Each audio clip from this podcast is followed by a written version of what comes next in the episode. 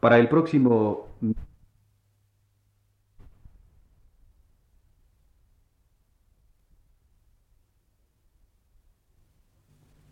Radio Universidad presenta...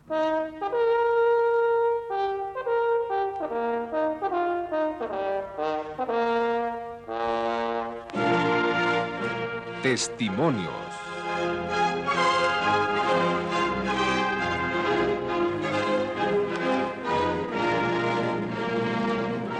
Entrevistas a cargo de Josefina Solares.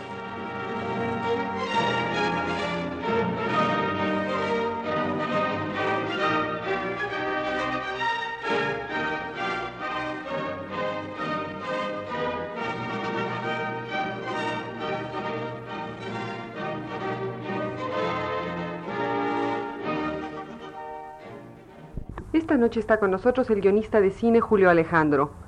Eh, señor Julio Alejandro, ¿cómo ve la situación del cine mexicano actual?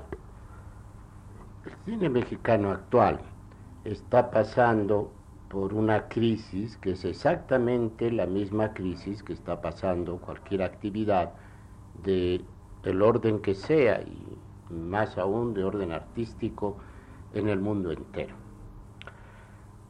Una de las causas evidentes es la entrada de un mundo de jóvenes dentro del ambiente del cine nacional.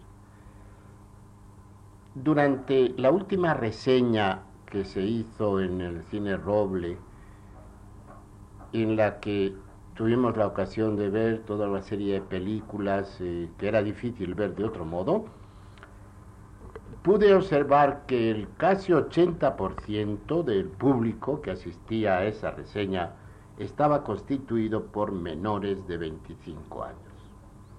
Naturalmente, esto condiciona inmediatamente los temas a tratar en el cine mexicano.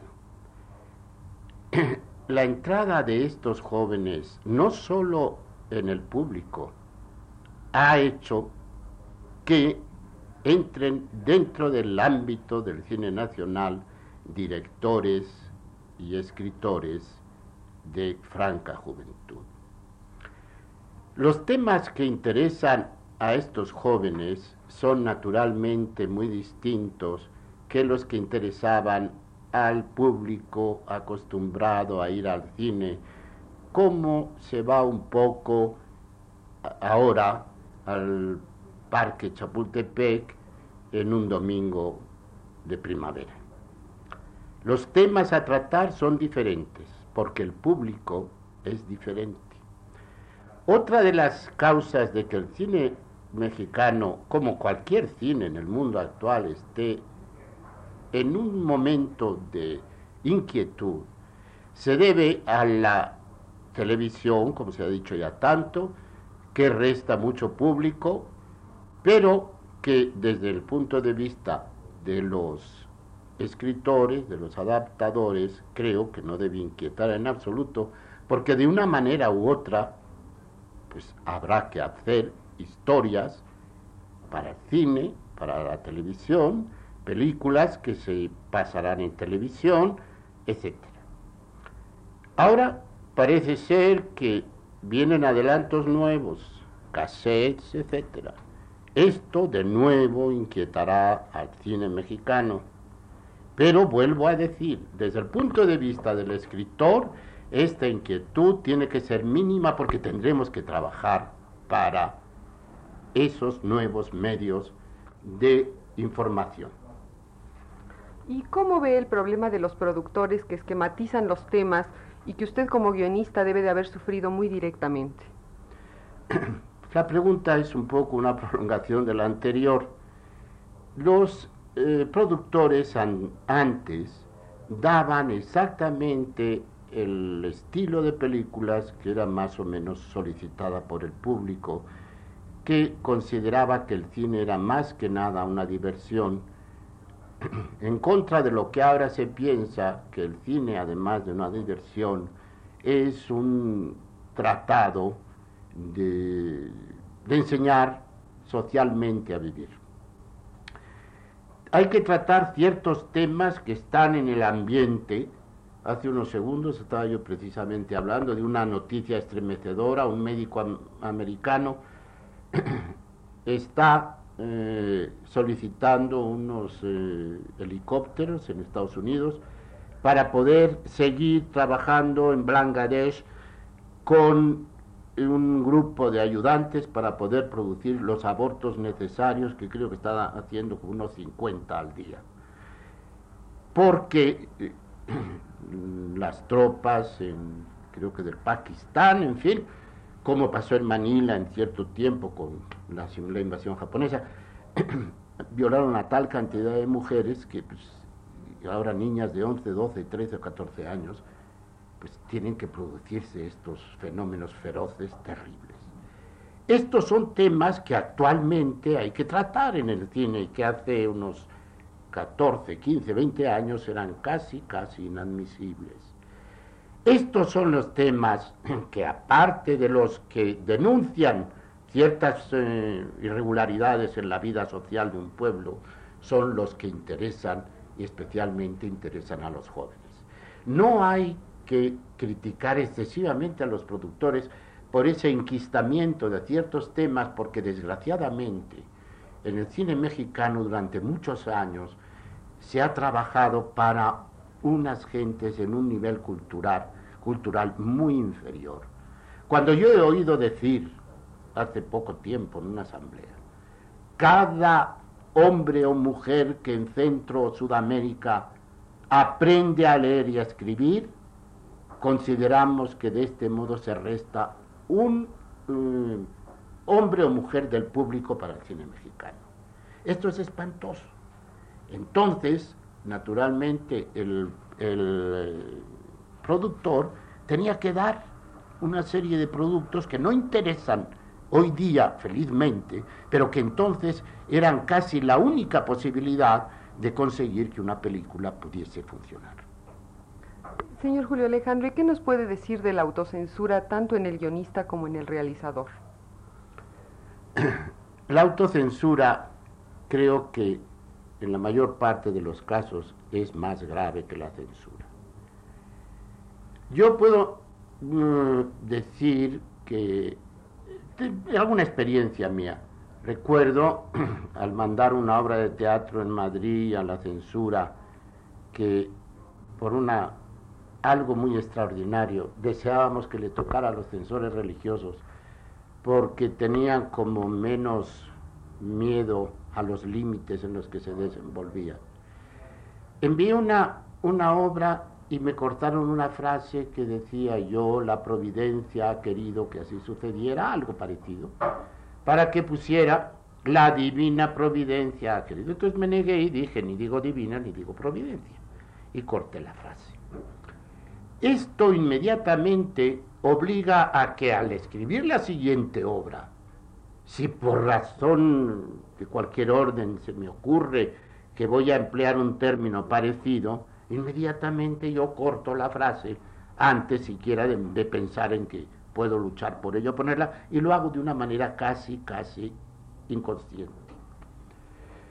La censura en el mundo tiene resultados muy extraños en algunas ocasiones y que obliga a que los públicos acostumbrados a una censura no sepan reaccionar en cierto momento. Si yo a un hombre o a una mujer le privo de comer carne por espacio de 20 años, el primer trozo de carne que le dé le producirá seguramente una sensación de náusea. Esto es lo que está ocurriendo en algunas naciones en que la censura ha sido durante tantos años, específicamente en mi país, en España, está durante tantos años ha insistido, insistido en la evitación de ciertos temas, que cuando ahora un público advertido, eh, pues, culto, etcétera, se presenta en un cine y ve una película sin censura, siente una sensación casi de molestia, una sensación casi de angustia, que después al recapacitar le obliga a pensar y a decir, pues Qué bueno que se pueden decir estas cosas, pero de primera intención la sensación es hasta de desagrado. Esta es, esto es el resultado de una censura durante llevada a cabo durante mucho tiempo en un país. Y esta es la que obliga a los escritores de ese país a autocensurarse directamente en la mesa de despacho. Y esto es lo que es terrible. Esta es, para mi modo de ver, la censura más espantosa, mucho más que la censura de gobierno o la censura religiosa o militar, la que sea. La autocensura del escritor que se considera viviendo en un mundo donde no se pueden decir ciertas cosas, esta es la que a mi modo de ver me parece terrible. Eh, señor Julio Alejandro, ¿y cuáles son los mayores problemas a que se enfrenta el guionista? El mayor problema que se enfrenta al guionista es, eh, primero, ser sincero con la historia que está dando a conocer y luego encontrar, fundamentalmente, encontrar el medio expresivo por medio de la imagen. Es decir, encontrar la expresión por medio de la, de la imagen, que esta expresión sea perfecta que sea mm, perfectamente entendible por el público, aunque sea todo lo moderna que se quiera, y eh, pues dar, dar sin necesidad de ahondar en diálogos, en trucos de cierto orden, la imagen directa al público y que éste la comprenda. Y por último, ¿nos podría hablar un poco de sus experiencias como guionista y cuál ha sido el trabajo con el que ha quedado más satisfecho? Pues eh, sería tonto decir, porque siempre parece un poco de eh, pues, automodestia o decir que nunca he estado satisfecho con la obra, pero la verdad es que la mayor parte de las veces cuando veo una película unos 15 eh, años después de haberse hecho la película y la vuelvo a ver en televisión o por cualquier otro procedimiento, sí siento siempre una sensación de, no diré de fracaso, pero siento siempre que tal escena se podría haber tratado de otro modo, con más intensidad, algunas veces con menos. En fin, nunca se queda uno totalmente satisfecho de un trabajo. Eh, pues estoy satisfecho quizá de ciertas réplicas en un diálogo, en alguna película, que de pronto vuelvo a verla y me hacen incluso reír o me emocionan o me impresionan, pero del trabajo en general no creo estar totalmente satisfecho y creo que esto es lo que me conserva un espíritu más o menos joven frente a los problemas del cine, porque así trato cada vez, pues como se dice cuando se reciben los absurdos premios de por ahí, voy a tratar de hacerlo mejor la próxima vez. Y para tratar de hacerlo mejor la próxima vez, no sé verdaderamente lo que tendré que hacer. Quizá consultar con los amigos o quizá también seguir acercándome a los jóvenes como lo he hecho hasta ahora porque me dan una especie de respiración más fuerte, más intensa. Tengo también que decir algo con respecto a esto. Antes, cuando se trabajaba de la manera que se trabajaba en el cine mexicano, he dado muchos scripts a productores que los han entregado a un director y yo nunca he hablado con ese director que iba a hacer la película en el momento en que iba a empezar a hacerla. O digo antes. Es decir, no ha habido una comunicación directa entre el director y el escritor. Ahora cuando he hecho alguna película que va a dirigir un director joven, me he encontrado con un entusiasmo, con un afán de hacer las cosas bien, que les ha llevado a que durante largas y largas pláticas hayamos hablado del asunto de la película o incluso que hayan colaborado conmigo en la confección de fabricación del script. Y esto sí creo firmemente que es una de las razones para estar muy optimistas respecto al futuro del cine mexicano, teniendo en cuenta también otra cosa.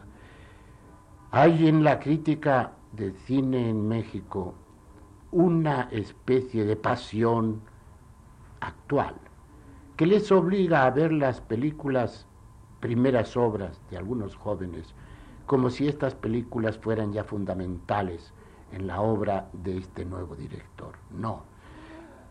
si fuéramos a juzgar a Buñuel única y exclusivamente por Gran Casino, Buñuel no sería lo que es ahora. Hay que ver las películas de primera obra con un espíritu crítico muy bien, pero también de una manera diferente a como vemos las de un director que ha producido 40 o 50 películas. Con que en una de estas películas, primeras obras, veamos dos, tres secuencias interesantes, nuevas, mm, fuertes, para mi modo de ver, es suficiente para que ya empecemos a tener confianza en este nuevo director, porque el oficio del cine no se aprende solo en los libros, sino se aprende fundamentalmente en los estudios, trabajando, equivocándose, volviendo a hacer y sobre todo teniendo entusiasmo. Muchas gracias. Esta noche estuvo con nosotros el guionista de cine Julio Alejandro. Radio Universidad presentó...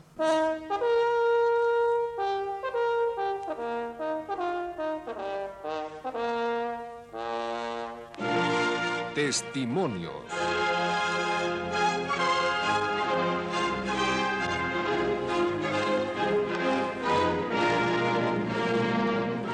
Entrevistas a cargo de Josefina Solares.